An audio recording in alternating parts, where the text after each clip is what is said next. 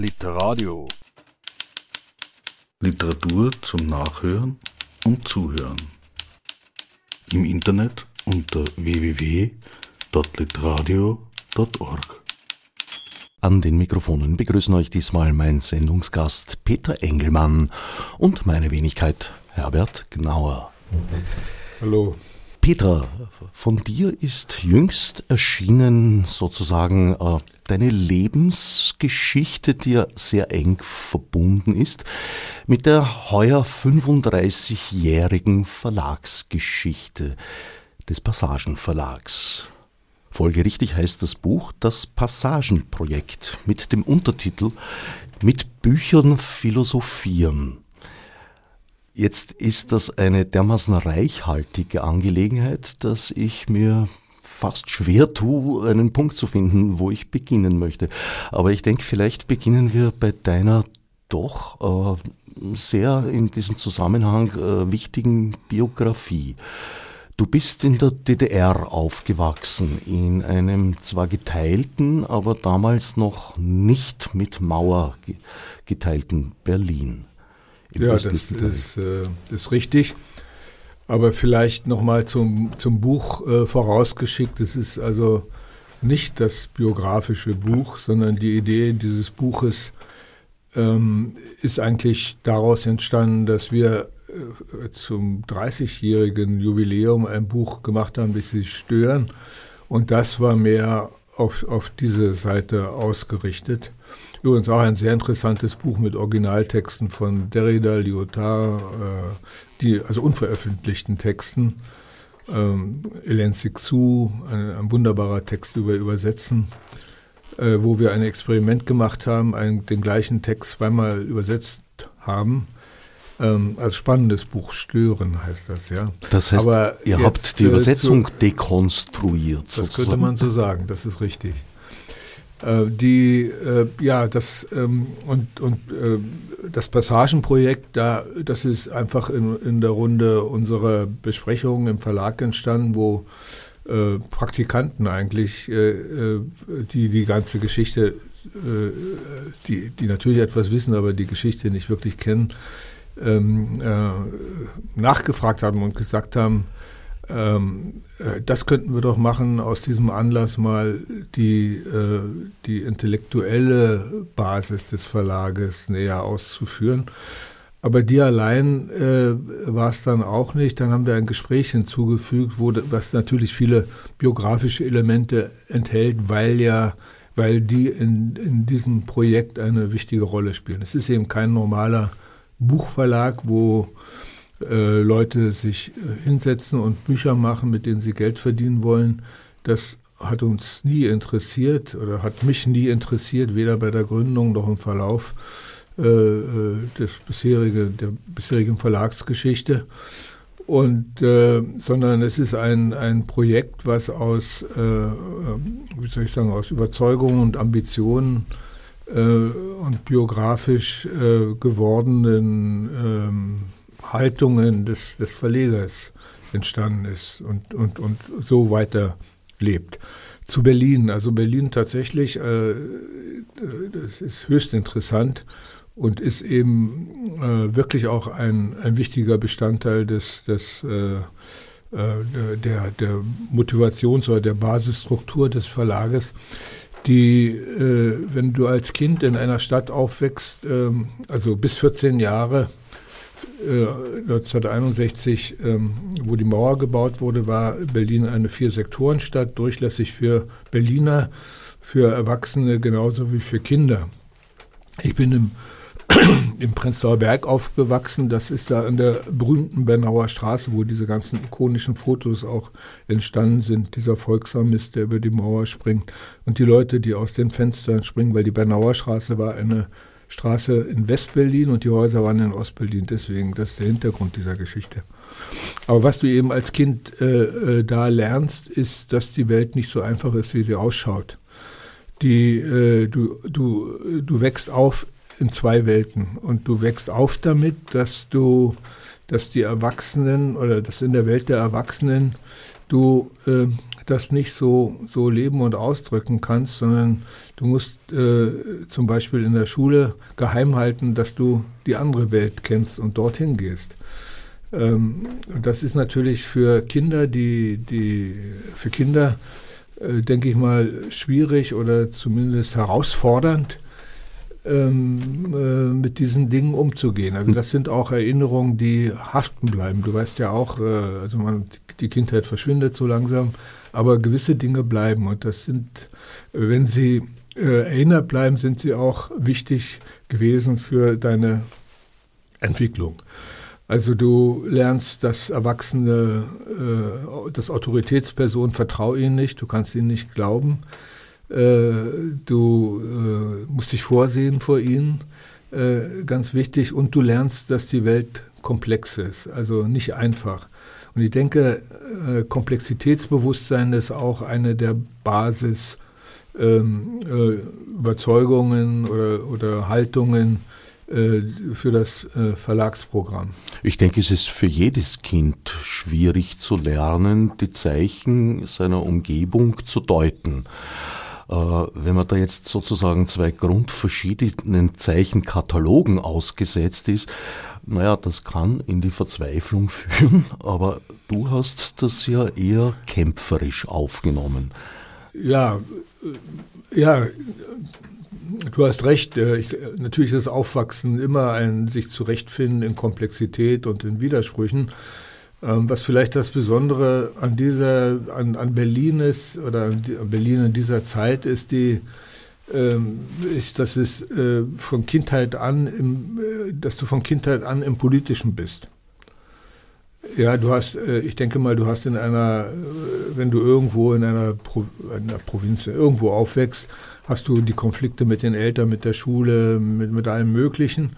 Aber äh, es ist zumindest es ist nicht so in dieser Form so, so in, in so einer Feindesbeziehung. Äh, Stimmt vielleicht auch nicht. Heute wächst du ja auch auf mit, mit politischen Themen, Grünen und, und was weiß ich, ja. Ja, nur denke ich, dass in der DDR gerade zu dieser Zeit alles ganz bewusst auch in der, in der Nachricht, in der Information mit einem politischen äh, ja, Hintergrund versehen wurde oder einer politischen Überschrift, je nachdem, meistens wahrscheinlich beides. Das ist richtig. Die DDR war ja äh, wir, ein, ein politisches Projekt, nicht zufällig äh, mit einer mit Referenz auf einen Philosophen, äh, auf, äh, auf äh, Karl Marx, eine, ein sozialistisches Projekt und das ist sehr ideologiegesättigt. Und aber auch eine Quelle dann von, ähm, von Widersprüchen, weil du wächst auf mit einem, einem, einem, einem Idealbild des Sozialismus, äh, der ähm, Haupt, also der zu dieser in meiner Kindheit eben hauptsächlich oder vielleicht äh, der gemischt war mit äh, Antifaschismus. Also Antifaschismus und Sozialismus waren das Gleiche. Und nach dem Zweiten Weltkrieg und nach den Gräueln äh, des Zweiten Weltkrieges und den Verbrechen der, der äh, Nazi-Deutschlands war es, äh, war fast unausweichlich, auch Sozialist zu sein, wenn du wenn dir das so präsentiert wird, als wäre der Sozialismus gewissermaßen das, das Gegengift zum, zu, zu, dieser, zu dieser Zeit.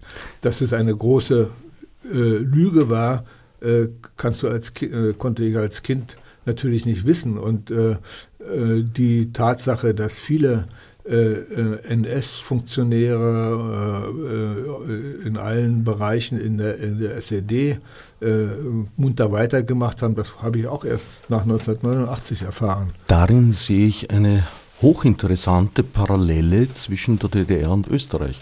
Also im mhm. Nichtumgang eben eigentlich mit dem Nationalsozialismus. Da wie dort wurden einige Exempel statuiert an einigen wenigen in einem relativ kurzen Zeitraum herausgegriffenen. Das waren dann die Bösen und alle anderen wurden als Mitläufer der Schuld exkulpiert. Logisch, weil mit alten Nazis konnte man ja keinen Arbeiter- und Bauernstaat gründen. Ja. Hier ist es dann im Ablauf ein bisschen anders gewesen, aber eigentlich diese Grundlinie der Verdrängung und Nicht-Auseinandersetzung äh, ist ziemlich ähnlich, finde ich. Ähm, ja, das weißt du natürlich besser als Österreicher, obwohl ich bin ja lange genug hier, um das auch zu wissen. Würde ich auch denken. Äh, äh, es setzt sich im Übrigen fort und ist äh, im Umgang mit der DDR. Äh, die, die Geschichte, also die Geschichte, die, die nach DDR-Geschichte ist eine Geschichte der Verdrängung und der Verleugnung äh, äh, ungeheuren Ausmaßes. Äh, das fällt vielleicht nicht so auf, weil die Verbrechen anderer Natur waren, aber äh, es ist im Grunde genau das Gleiche. Ähm, die, die wahrscheinlich solche Gesellschaften äh, also nach solchen groben Änderungen wie, wie 1989, die Wiedervereinigung in Deutschland oder das Ende der Apartheid, die müssen ja äh, mit den Leuten leben, die das System vorher getragen haben. Und da gibt es äh, unterschiedliche Wege. In Südafrika hat mir immer gefallen, diese, diese, äh, dieses Zusammenbringen von den Leuten äh, und, und äh, äh, miteinander reden müssen. Das war ja das Projekt, äh, die, äh, das, so hat das ja äh, Mandela gemacht in, in, Südafrika. In der DDR war es mehr das, das äh, Verschweigen und unter dem Mantel der Rechtsstaatlichkeit des Nicht-Aufarbeitens. Ich erzähle, sagt ja ein Beispiel, politische Häftlinge in der DDR, wenn sie aus der, die in der DDR politische Häftlinge waren, die ähm, äh, kriegen 300 Euro Haftentschädigung, wenn sie mehr als ein halbes Jahr gesessen haben. Die äh, äh Stasi-Beamten, Stasi das, das äh, alle, also die, äh, Polizisten, Juristen, alle diese Leute kriegen ihre vollen Sonderrenten, die sie in der DDR schon hatten als äh, systemrelevantes Personal. Da, also Ungerechtigkeit lebt einfach fort. Jetzt kann man nicht sagen, dass die, äh, ja, wir verlaufen uns ein bisschen in ein Nebenthema, aber es, ist, ja. es juckt mich zu sehr. Aber das Nebenthema ist auch wichtig. Aber du hast recht, gehen wir zurück zur, zum Passagenprojekt. Aber das spielt auch eine Rolle, also die Unzufriedenheit bei der, bei der Arbeit bis heute. Ja, das bei denke meiner ich Arbeit auch. bis heute, die mit, mit, mit solchen äh, Dingen. Ja, das ist vielleicht jetzt nicht dein Thema, weil du hast hier als Österreicher äh, andere Aufreger, aber mich regt das auf. Würde ich äh, nicht sagen. Also ich äh, sehe das sehr wohl als eine der Quellen des Rechtsradikalismus im äh, ehemaligen Osten. Ich habe mit Betrüben miterlebt bei den Frankfurt, äh, eben nicht bei den Leipziger Buchmessen, wie von Jahr zu Jahr die Anzahl der eindeutig konnotierten Tattoos auch bei den Messe-Sicherheitsguards äh, von Jahr zu Jahr mehr geworden ist. Äh, ja. Da war eine, eine, eine spürbare Entwicklung. es schlägt sich ja auch nieder in den Wahlergebnissen äh, der AfD. Und ich sehe in diesem Verdrängen, äh, in diesem Nicht-Aufarbeiten und dadurch auch im verborgenen Weiterbestehen des Gedankengutes sehr wohl eine der Quellen der AfD, eine der wichtigsten. Mhm. Also überhaupt aller identitären Ansätze in Österreich wie die in, in der DDR, äh, in der ehemaligen DDR. In der ehemaligen DDR. Aber zurück zum Stück. Du bist an, von Anfang an eigentlich angeeckt an den Institutionen. Ja, das kann man ja in dem Buch äh, ganz, das, äh, dafür ist das Interview eben, das ist ja ein sehr langes äh, Gespräch. Das Martin Born geführt hat, das Martin was Born wir nicht verschweigen wollen. Äh, äh, was all diese Dinge behandelt. Also ähm, ja, es ist einfach eine Geschichte des Aneckens und des äh, äh, aus, wenn ich das, äh, wenn ich einen ein Begriff oder wenn ich ein, ein, ein Oberthema sehen würde, was zum Anecken geführt hat, war es immer der, das, das, äh, die Überraschung oder die, das, das Nicht-Akzeptieren von von Lügen und Widersprüchen in der Gesellschaft. Ich bin in einer Schule, äh, ich bin in, in Ostberlin in eine Schule gegangen, wo sehr viele Funktionärskinder, also hohe Funktionärskinder, Berlin, Hauptstadt der DDR, waren und äh, damit natürlich auch in solche Familien gekommen und habe zum Beispiel gesehen, dass äh, äh, doch äh, viele Leute gleicher als gleich sind äh, mit eigenen Augen und was, was, äh, was es ja eigentlich nicht gab. Wir waren ja eigentlich, es war ja eigentlich ein gerechter, ein äh, Staat, der äh, anders als der böse Kapitalismus, wo alle äh, Menschen gleich behandelt wurden und nicht, und dann kommt, sehe ich, dass äh, dass äh, die, die, diese Familien völlig anders ausgestattet waren mit Waren und, äh, und anderen Dingen äh, als eine normale Familie. Und das fand ich nicht richtig. Und, und dann, wenn du dann das äh, aussprichst, eckst du an. So war das, ja. Und ähm, Trotz allen Aneckens hast du dann aber in der DDR die Möglichkeit gehabt, Philosophie zu studieren. Ja, das war also eines der Wunder der DDR, könnte man sagen, weil eigentlich war ich dafür nicht vorgesehen, nachdem äh, die DDR ja ein, ein, der erste Arbeiter- und Bauernstaat auf deutschem Boden war, der, der ein, also ein sozialistisches Projekt, ein, ja, und der und, und was äh, äh, ideologisch eben von durch äh, Marx, äh, äh, die Philosophie von Karl Marx äh, begründet war, äh, waren Philosophiestudenten eben Kaderstudenten, also Leute, die vorgesehen waren für hohe, für höchste Stellen in der DDR, die eben gewissermaßen ideologisch darauf vorbereitet wurden durch das Philosophiestudium. Ich hatte in meiner Naivität geglaubt, der, im Philosophiestudium studiert man Philosophie. Äh, das war äh, allerdings nur zum Teil richtig. Ich bin da reingekommen, weil ich äh, eine, von einer Regelung profitiert hatte, dass wenn man ein Einzelabitur hatte, konnte man den Studienplatz frei wählen. Das war damals so.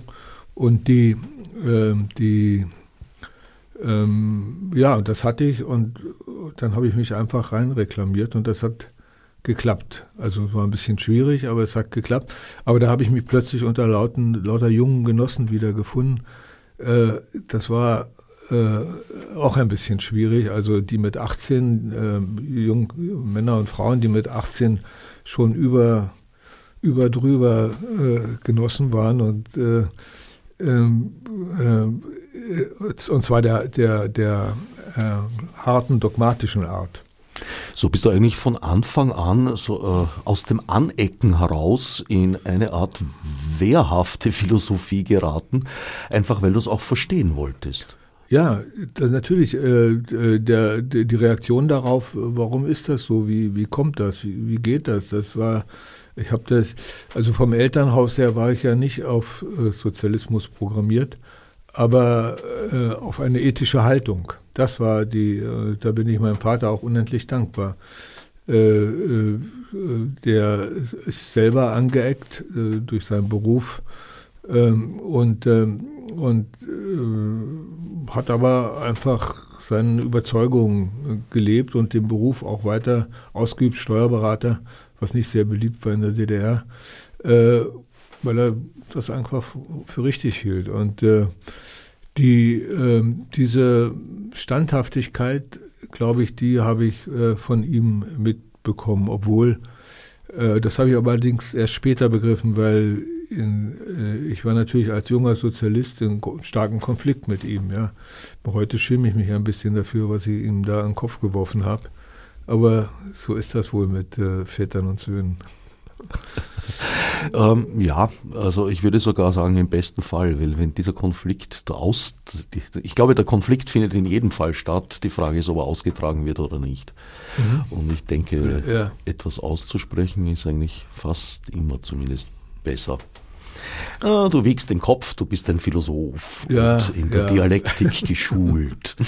Ja, ein schönes Stichwort, Dialektik.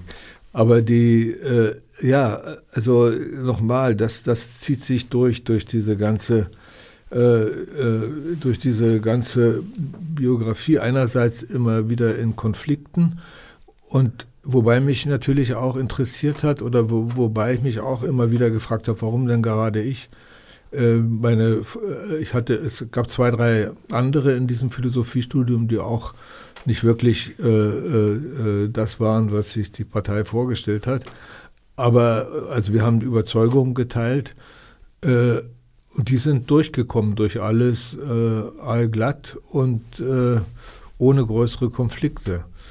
Ähm, was übrigens später ein, ein, großes Problem war, 1989, als ich, als ich sie wieder getroffen habe. Ja, also zwei unterschiedliche, also ganz unterschiedliche Lebenswege von Leuten, die eigentlich die gleichen Überzeugungen hatten. Also damals, wir reden so von den Ende der 60er Jahre, demokratischer Sozialismus, das war gewissermaßen die, ähm, die, die, Posit äh, die, die Reaktion von, von Leuten, die das äh, DDR-System kritisiert haben, war nicht, äh, jetzt äh, bauen wir den Kapitalismus auf, äh, was eh, wie baut man Kapitalismus aus, sondern äh, äh demokratisieren, die, die, den, die sozialistische Ideologie beim Wort nehmen, also äh, dafür sorgen, dass äh, die Menschen sich beteiligen können an den Entscheidungen, dass es gerechter zugeht und so weiter. Also Stichwort demokratischer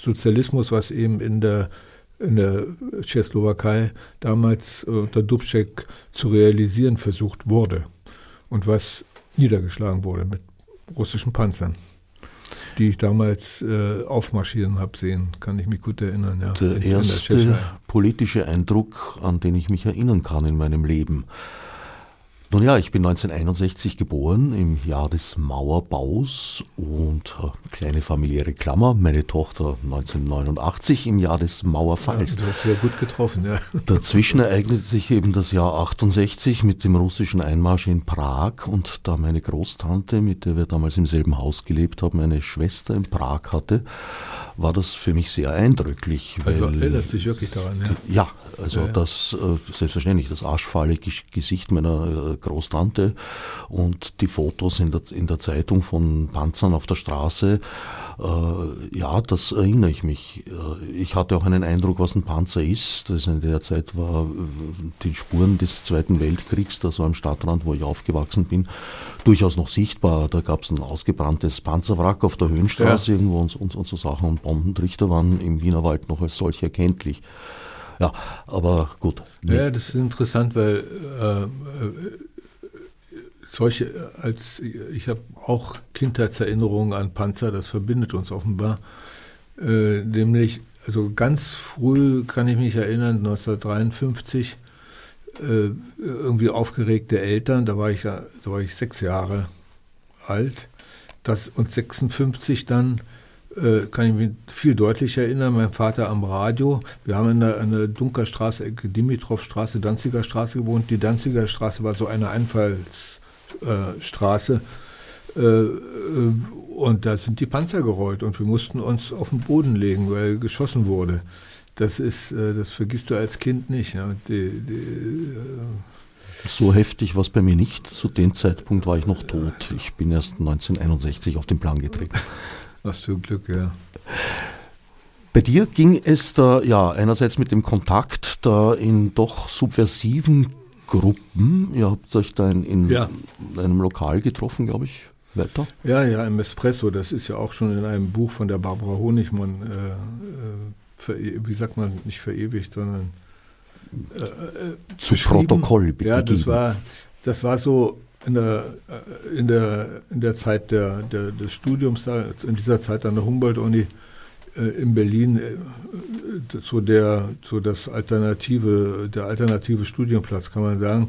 Alles, was ein bisschen, alle, die ein bisschen oppositioneller oder, oder kritischer oder beweglicher waren, äh, haben sich in diesem äh, Café getroffen. Also da war man eigentlich dann zu Hause und hat die Diskussionen geführt. Komischerweise kann ich mich nicht entsinnen, dass wir große Angst hatten vor Abhören und solchen Sachen. Da wurde relativ offen diskutiert in dem, äh, äh in dem äh, im Espresso, das hieß das Espresso. Und äh, einige von den Leuten, die da äh, dabei waren, sind ja auch später bekannt geworden. Und, und, äh, als Spitzel, oder? nein, als, also Thomas Brasch war da, die Barbara Honigmann, also so Leute, äh, der Thomas war ein bisschen älter, also es, hat, es war eigentlich äh, zu der Zeit, könnte man sagen, der intellektuelle Oppositionstreffpunkt. Ähm, und 1968 sind auch einige von, von, von, aus dieser Gruppe abgeräumt worden, die, die in Berlin waren. Ich schreibe im Buch, dass die nach, das waren meist auch oft Kinder von hohen Funktionären, die dadurch auch einen gewissen Schutz hatten und auch deshalb äh, nur Wochen äh, äh, bei der Stasi waren. Ich schreibe in dem Buch Monate, das habe ich so, äh, ich habe es aber jetzt gehört von der Bettina Wegener, dass es Wochen waren. Also die, ähm, es war auch äh, mit unterschiedlichen Risiken verbunden in der DDR äh, zu der Zeit oppo oppositionell zu sein. Aber oppositionell sein, das muss man sich nicht vorstellen, dass man, äh, man wollte das System verbessern. Das war eigentlich die, die, die Haltung. Und äh, dieser Glaube an die äh, Verbesserungsfähigkeit des Systems, die ist eigentlich erst äh, oder die ist, äh, wie soll ich sagen, äh, un, unwiederbringlich natürlich mit der Verhaftung äh, äh, äh zerbrochen. Was dir auch. Da an war das System für mich nicht mehr reformierbar, logischerweise.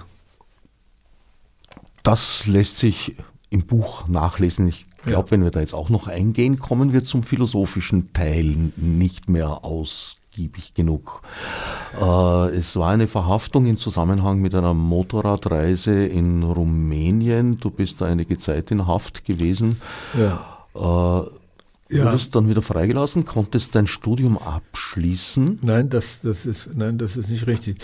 Äh, das äh, war, nachdem ich schon das Studium abgeschlossen, abgeschlossen hatte. hatte. Ich bin, äh, äh, glaube 1968 aus der, rausgeschmissen worden aus der Uni und um, um sollte in, zur Arbeiterklasse gehen, den richtigen Stand, Klassenstandpunkt lernen. Das habe ich nicht gemacht und durch eine äh, weder hingegangen noch Geschichte, gelernt. Ja, ja. Äh, bin einfach dann nach einem, nach einem halben Jahr wieder in die Uni gegangen und das ging. Das war ja gerade eine Reformzeit, äh, auch dort an den Unis und offenbar hat das niemand so richtig gecheckt, dass ich eigentlich gar nicht mehr studiere. Und äh, mit Ach und Krach das äh, zu Ende machen können. Und erst danach, dann äh, Anfang der 70er Jahre ist das dann äh, passiert, die, die, Geschichte, auf die du anspielst mit dem Gefängnis. Ja. Ja, ich bin in Rumänien verhaftet worden, obwohl und, und habe einfach das Ganze, das rumänische äh, Polizei- und Justizsystem ausgiebig studieren dürfen. Äh, äh, was für mich als, als junger Mann äh, also ungeheuerlich war. Das ist sowas, das, das habe ich mir einfach nicht vorstellen können, wie es dazu geht. Ähm, und äh, dann ist eigentlich eine spannende Geschichte. Jedenfalls bin ich von dort aus dann in die DDR geliefert worden, äh, nach äh, Schönefeld. Und da hat mich die Stasi aus dem Flugzeug verhaftet. Und dann ging es da wieder los. Und äh, das war dann, äh, das war, das war, hat dann letztlich dazu geführt, dass ich äh, nach einem Jahr freigekauft wurde, um das kurz zu machen. Aus der BRD? Aus der BRD, von der BRD und in die, äh, und in die BRD aus dem Gefängnis äh, äh, entlassen wurde und meine Strafe nicht vollständig absitzen musste, sondern nur ein Jahr. Du bist direkt aus dem Gefängnis frei. Direkt aus dem Gefängnis, ja. Das worden. Äh, ja, man ist ein strafgefangener Engelmann, aufstehen um vier irgendwo, in Cottbus war ich. Dann wird man mit so einem Barkers, den man übrigens heute besichtigen kann, im Stasi, in dem Museum da in der Normannenstraße in Berlin, musste man machen. Äh, nach Karl-Marx-Stadt damals, Chemnitz heute äh, gefahren. Da gab es einen Stasi-Knast, einen Auslieferungsknast. Da war dann alles anders als äh, normal. Man konnte plötzlich auf dem Bett sitzen und äh, duschen äh, äh, und so. Und, und da war man schon auf einer Liste in einem Programm des Freikaufs. Äh, also die Bundesregierung, wenn sie von, von dem Fall gewusst hat, hat dich freigekauft. Später wurde das im viel breiteren Maßstab äh, praktiziert. Äh, dann wurdest du irgendwo hingeführt und, das, und äh, da gab es eine Riesensauerei. Da haben sie die Leute gefragt, also die äh, zu irgendwelchen Offizieren, die haben dann gefragt, äh, Engelmann, bereuen Sie Ihre Straftaten? Und wenn du gesagt hast, ja, weil du dachtest, vielleicht verkürzt das meine Haftstrafe. Es war ja nirgendwo explizit, dass du in den Westen entlassen wirst. Ja. Wenn du darauf gehofft hast und das gesagt hast, wurdest du tatsächlich entlassen, aber in die DDR, obwohl die Bundesregierung für, die, für, den, für deinen Freikauf in den Westen bezahlt hatte. Das ist äh, für mich eine der wirklich schlimmen Geschichten, weil wie, wie die Leute gewissermaßen um das, was sie eigentlich hatten, betrogen wurden. Also äh, das ist dokumentiert vor dem Gefängnis, Krasberg-Gefängnis in, in, in Karl-Marx-Stadt. Da habe ich das, sonst habe ich noch nie davon gehört. Und das sind offenbar tausende Fälle von Leuten, die freigekauft waren, aber in die DDR entlassen wurden. Ich habe gesagt, nee, ich bereue nicht und das war die richtige Antwort. Die oppositionelle kämpferische Haltung zahlt sich bisweilen auch. In dem Fall aus, unbedingt, ja. Äh, wieder eine Zwischenfrage. Du sagst, äh, die BRD hätte dich freigekauft. Ja. Das war eine Initiative von Personen, die du kanntest? Ich kannte einen, ich hatte einen Freund in Westberlin, mit dem in der Studentenzeit, mit dem wir auch zusammen, mit dem ich auch zusammen, mit dem ich mich getroffen habe in Tschechoslowakei oder Ungarn oder irgendwo und wir haben zusammen Urlaub gemacht. Das war, der war in der Studentenbewegung in Westberlin und wir haben halt kräftig diskutiert und er hat mir Bücher gebracht und, und, äh, und so. Und eine, eine Freundin von mir aus, aus Frankreich, die ich in Ungarn in Sprachkursen kennengelernt hatte, die äh, hat sich an ihn gewandt und er war zu der Zeit in Bonn im Wissenschaftsministerium und hat sich ans innerdeutsche Ministerium gewandt.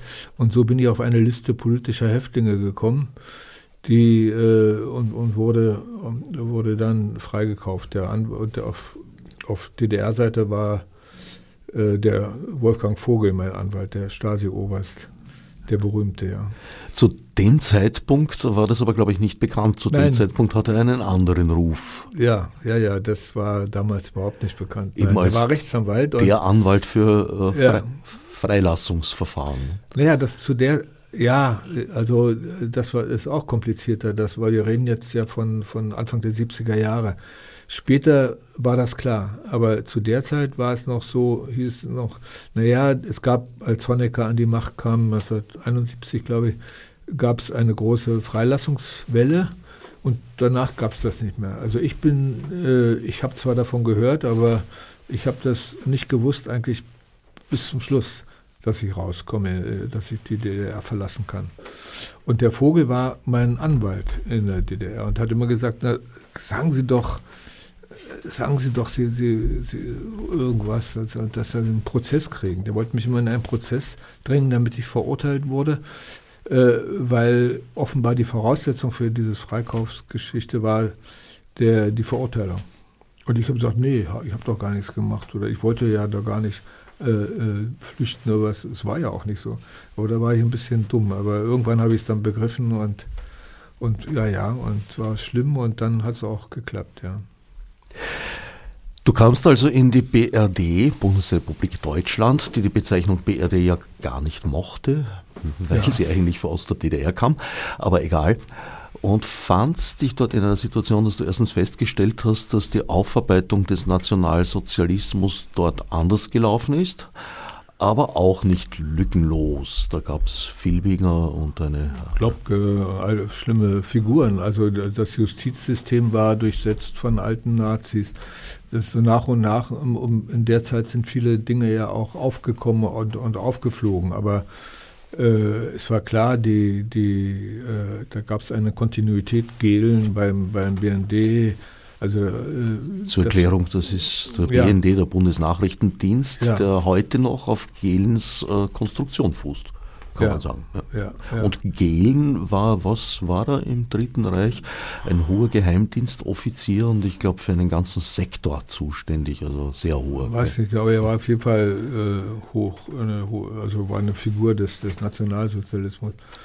Und die, ähm, aber der Punkt war ein anderer. Ich, also ich war in der, in der, in der na, vielleicht doch. Immer. Also aus dem Gefängnis da in, in, in Karl-Marx-Stadt ist man dann über die Grenze da in Thüringen äh, nach äh, Gießen gebracht worden und da waren über 20 Geheimdienste, die einen befragt haben.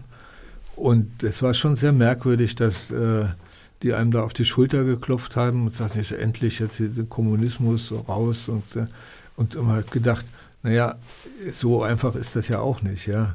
Äh, denn es war ja nicht, äh, äh, ich, ich war, bin ja in dem anderen Teil Deutschlands aufgewachsen und, und mit den äh, Idealen der, des Sozialismus groß geworden, ja. Und, und, und der Kapitalismus war eigentlich das System, äh, das mit Faschismus und Nationalsozialismus verbunden war, so in der DDR-Ideologie. also es war es war ein bisschen, es war ein bisschen durcheinander. Also ich habe mich nicht als rechts äh, gefühlt und wollte eigentlich auch nicht von solchen Leuten auf die Schulter geklopft werden. Und ich habe das auch, äh, man hätte so, so, ordentliche Vorteile auch gehabt, so mit Stipendien und, und so.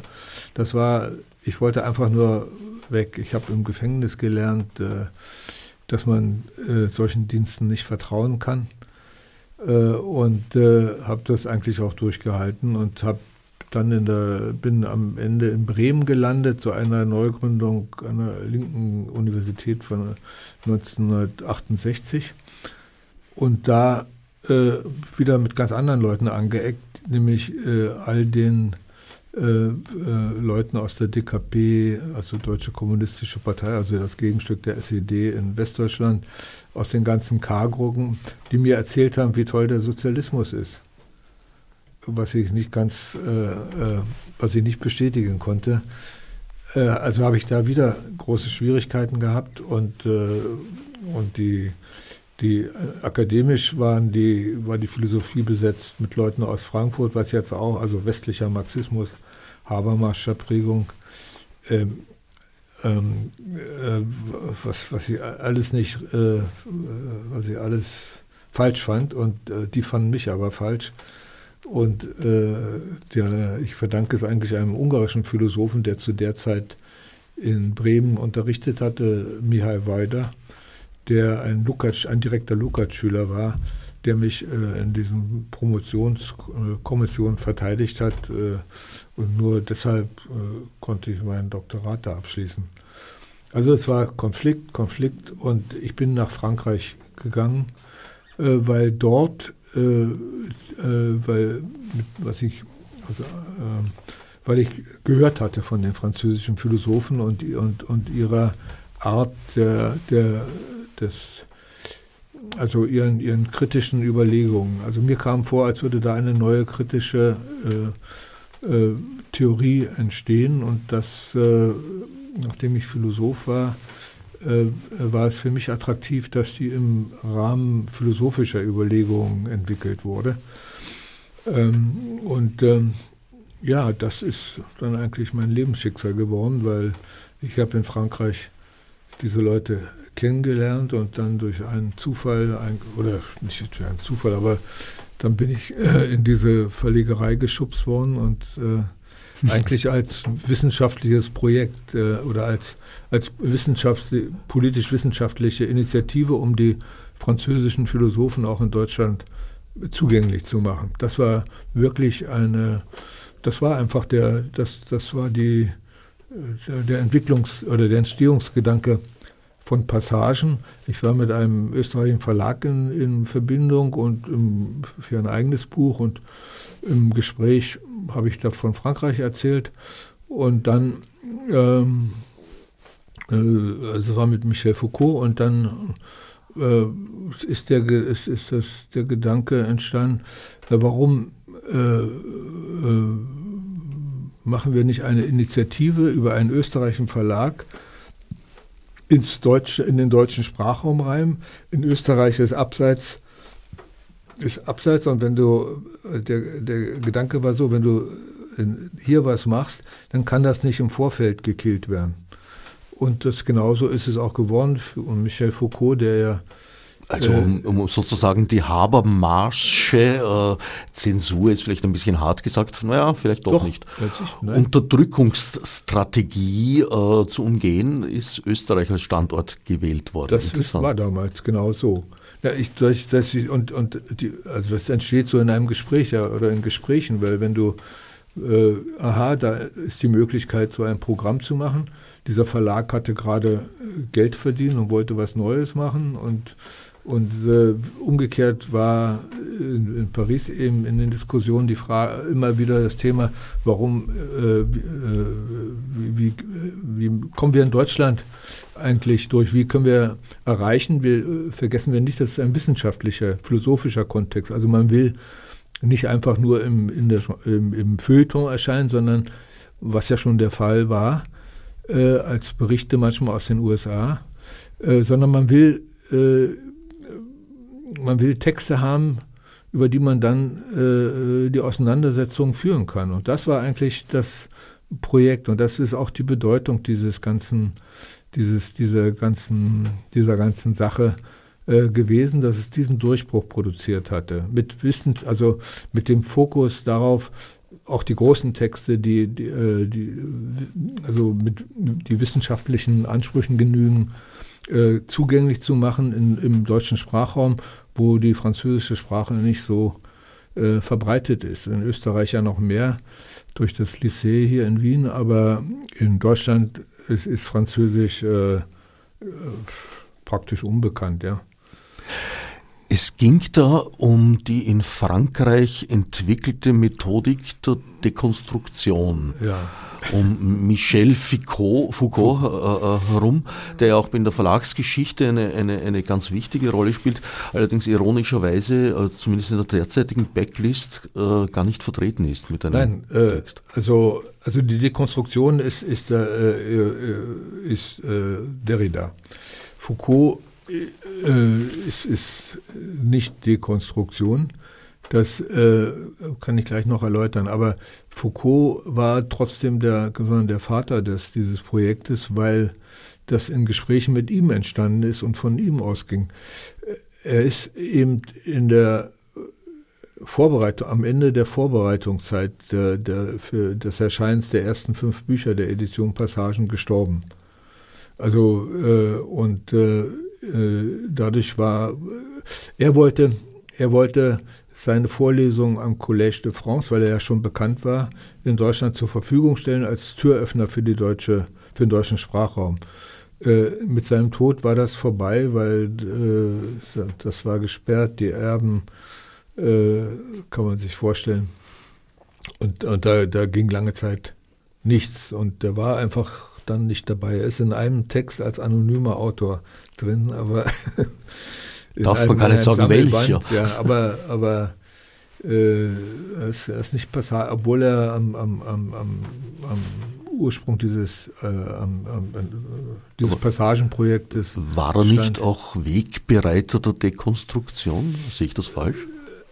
Nein, die, die Dekonstruktion ist wirklich nur, äh, also ist wirklich ein, ein, ein philosophisches muss jetzt sehr vorsichtig sein, wenn Philosophen zuhören, äh, ist ein, ein, ein Philosoph, ein, ein methodisches Konzept, ist aber keine Methode, das geht jetzt sicher äh, schief, wenn wir da reinziehen. Äh, Bitte, aber, dafür ist die Senderei da, ja, es schief geht.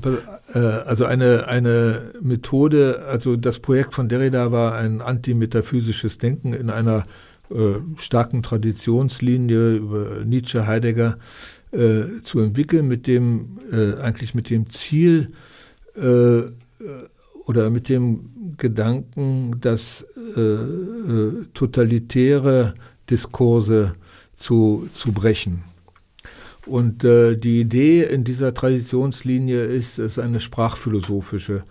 Äh, ist, äh, das ist jetzt wirklich sehr verkürzt, dass eben, äh, da gibt es äh, in die Sprache ein metaphysischer äh, also dass die Sprache metaphysisch inkorporiert ist und die, äh, die und diese Inkorporierung, äh, das Metaphysische bedeutet, muss man auch erklären, bedeutet, dass es das Signifikat, also das gesagt, das Ausgesagte in der Sprache, dass das außerhalb der Sprache existiert. Also als vorausgegeben, als vorausgesetztes. Ist gar nicht so schwer, wie es klingt. Äh, in der Religion äh, und das setzt sich in der Philosophie fort, gibt es etwas, was außerhalb metaphysisch eben ist. Und, dieses, und, und, und die, und, äh, und zurückwirkt als Beherrschendes, als letzte, letzter Grund, als letzte Referenz, äh, als ähm, und diese, dieses, äh, äh, die, diesen, dieses Verhältnis und, und die zu brechen, also diese, diese Abhängigkeit von einem jenseitigen, äh, wir reden jetzt von der Sprache, äh, Signifikat zu brechen, das war die, äh, ist die Idee der sprachkritischen Philosophie von Nietzsche, Heidegger bis Derrida. Bei Nietzsche zum Beispiel, der, äh, der geht es dann dahin, dass er sagt, wir können nur noch tanzen, also eigentlich außerhalb der, also sich, sich ins Jenseits einer rationalen Sprache äh, äh, äh, begibt. Also dieser Versuch, etwas zu ähm, ähm, ähm, etwas zu sagen, was äh, also zu, zu sprechen, ohne etwas abzubilden, was, im, was vorausliegt, das, das, das Sprechen, im, dem Sprechen vorausliegt, das ist die, die, die sich durchziehende antimetaphysische Haltung. Und bei Derrida äh, ist es so, dass er die traditionell, also dass er eine, einen Semiologen oder einen Sprachwissenschaftler Saussure aufgreift, der äh, äh, damit gebrochen hat, dass die Sprache ein Ab, also das, der Signifikant ein Abbild eines vorausbestehenden Signifikats ist. Er spricht von einem differenziellen Bedeutungsprozess. Das heißt, die, auf der Signifikatsebene gibt, äh, werden keine festen Bedeutungen, äh, keine, keine festen ja, Signifikate angenommen, äh, sondern äh, die Signifikatsebene wird als differenzieller Proz als, als, als äh, Prozess von Differenzen vorgestellt, sodass etwas ist, was etwas ist, was alle anderen nicht sind. Also das ist Versuch, ein Denkmodell zu haben, ohne äh, Sprache zu denken oder Aussagen zu denken, ohne, ohne etwas vorauszusetzen, das abgebildet wird. So kann man das vielleicht einfacher sagen. Und äh, man, da geht es um diese, bei diesen Differenzen geht es nicht um Vorstellung, sondern um, um, um ein Bild, äh, wie man sich denken kann, äh, dass ein Signifikat entsteht, ohne dass es äh, vorher äh, substanziell gegeben ist. Das heißt, Sprache existiert aus sich heraus, selbst. Ja. Nicht nur als Medium und, und äh, als Möglichkeit, etwas ja. zu transportieren. Genau, ja, genau. Sondern existiert ja. aus sich heraus. Und daran hängt ja auch die, und nicht zufällig, das ist mit der Psychoanalyse verbunden, die ja auch äh, äh auf diesen Sprachprozess geht, mit Lacan in Frankreich.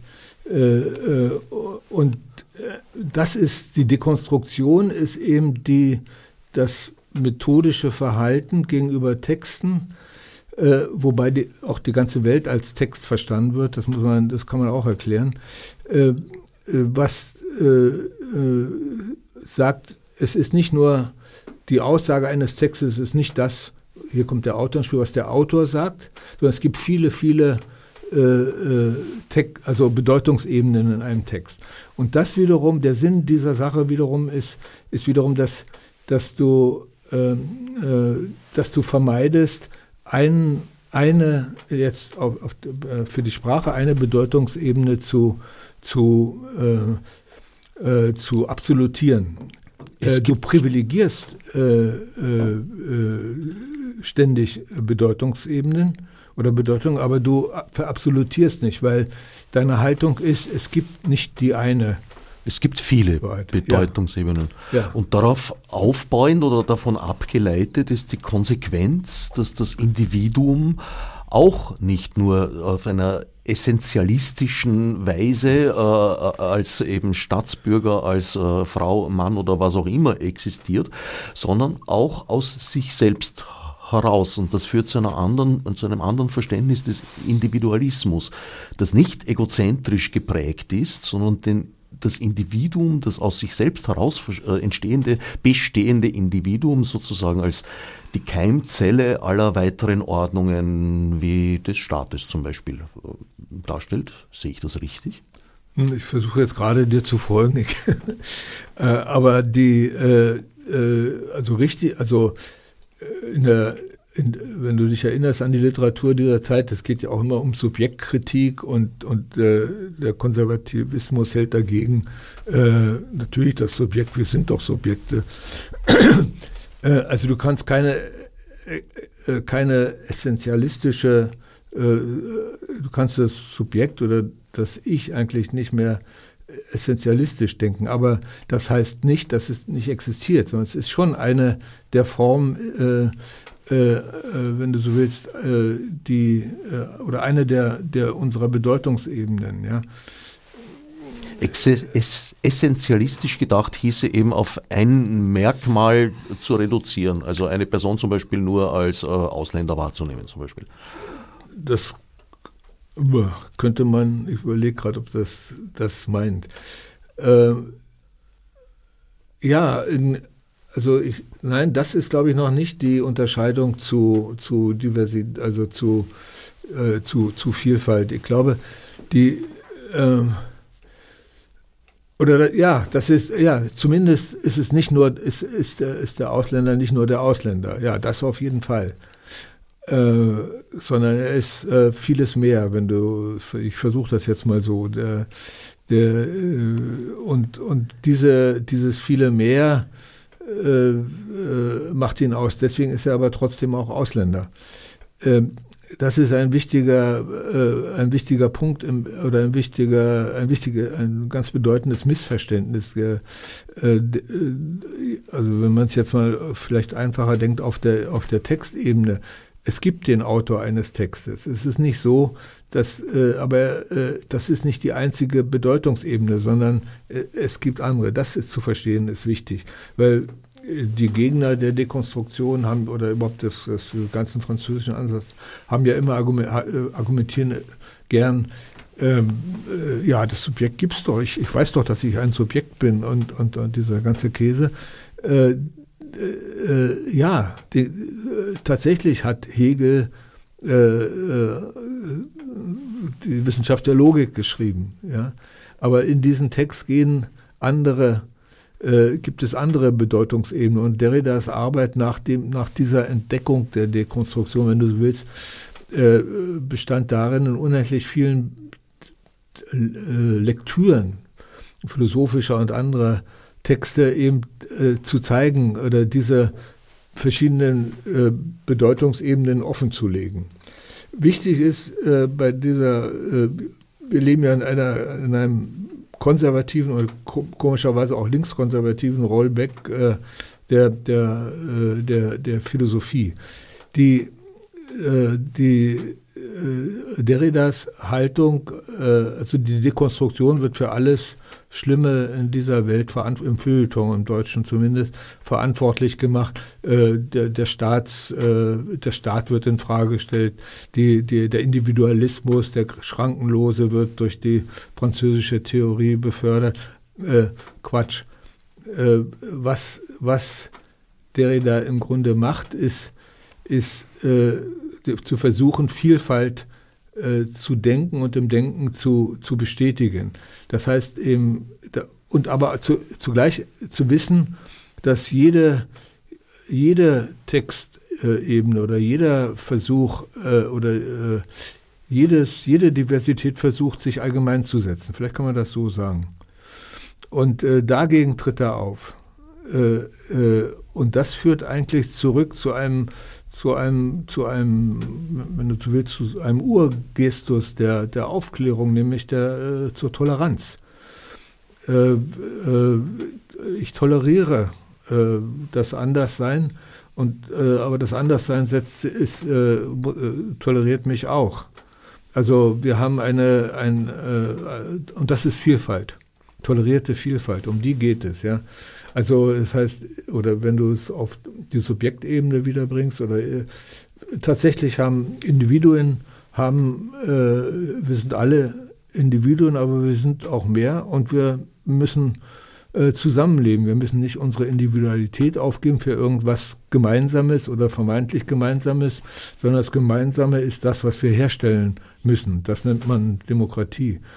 Äh, und äh, das ist auch das, äh, das zu, gewissermaßen zu fördern und zu unterstützen und dafür zu denken und zu arbeiten, ist das Programm des Verlages bis heute.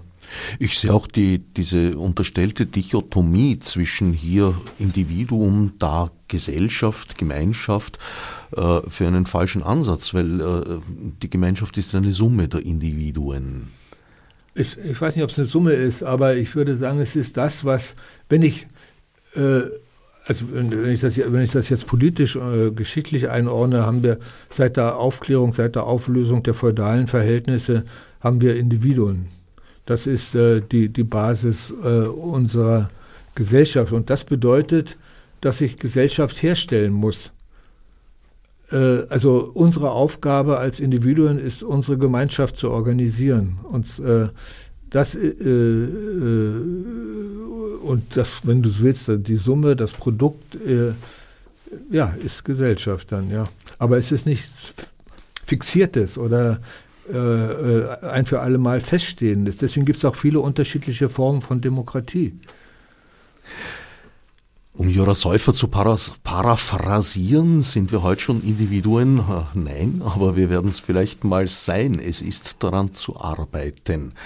Und äh, eine Quelle dieser Arbeit ist der Passagenverlag, weil das Projekt, diese französische Strömung äh, in die deutsche Sprache zu bringen, würde ich als gelungen bezeichnen. Nancy, Derrida und äh, ganz viele andere, die sich auf der Backlist des Passagenverlags bis heute befinden, äh, sind dadurch in den deutschen Sprachraum gelangt und hier rezipiert worden. Ja, danke. Damit sind wir leider am Ende angelangt, nicht des Gedankens, schon gar nicht des Gesprächs, das ein fortzusetzendes ist, aber der Sendezeit. Sehr viel mehr zu erfahren ist in dem eingangs erwähnten Buch Das Passagenprojekt mit Büchern Philosophieren, erschienen im Passagenverlag. Details im Internet unter passagen.at. Ich danke dem Verlagsgründer, Leiter und Autor Peter Engelmann für den Besuch im Studio. Literadio. Literatur zum Nachhören und Zuhören. Im Internet unter www.literadio.org.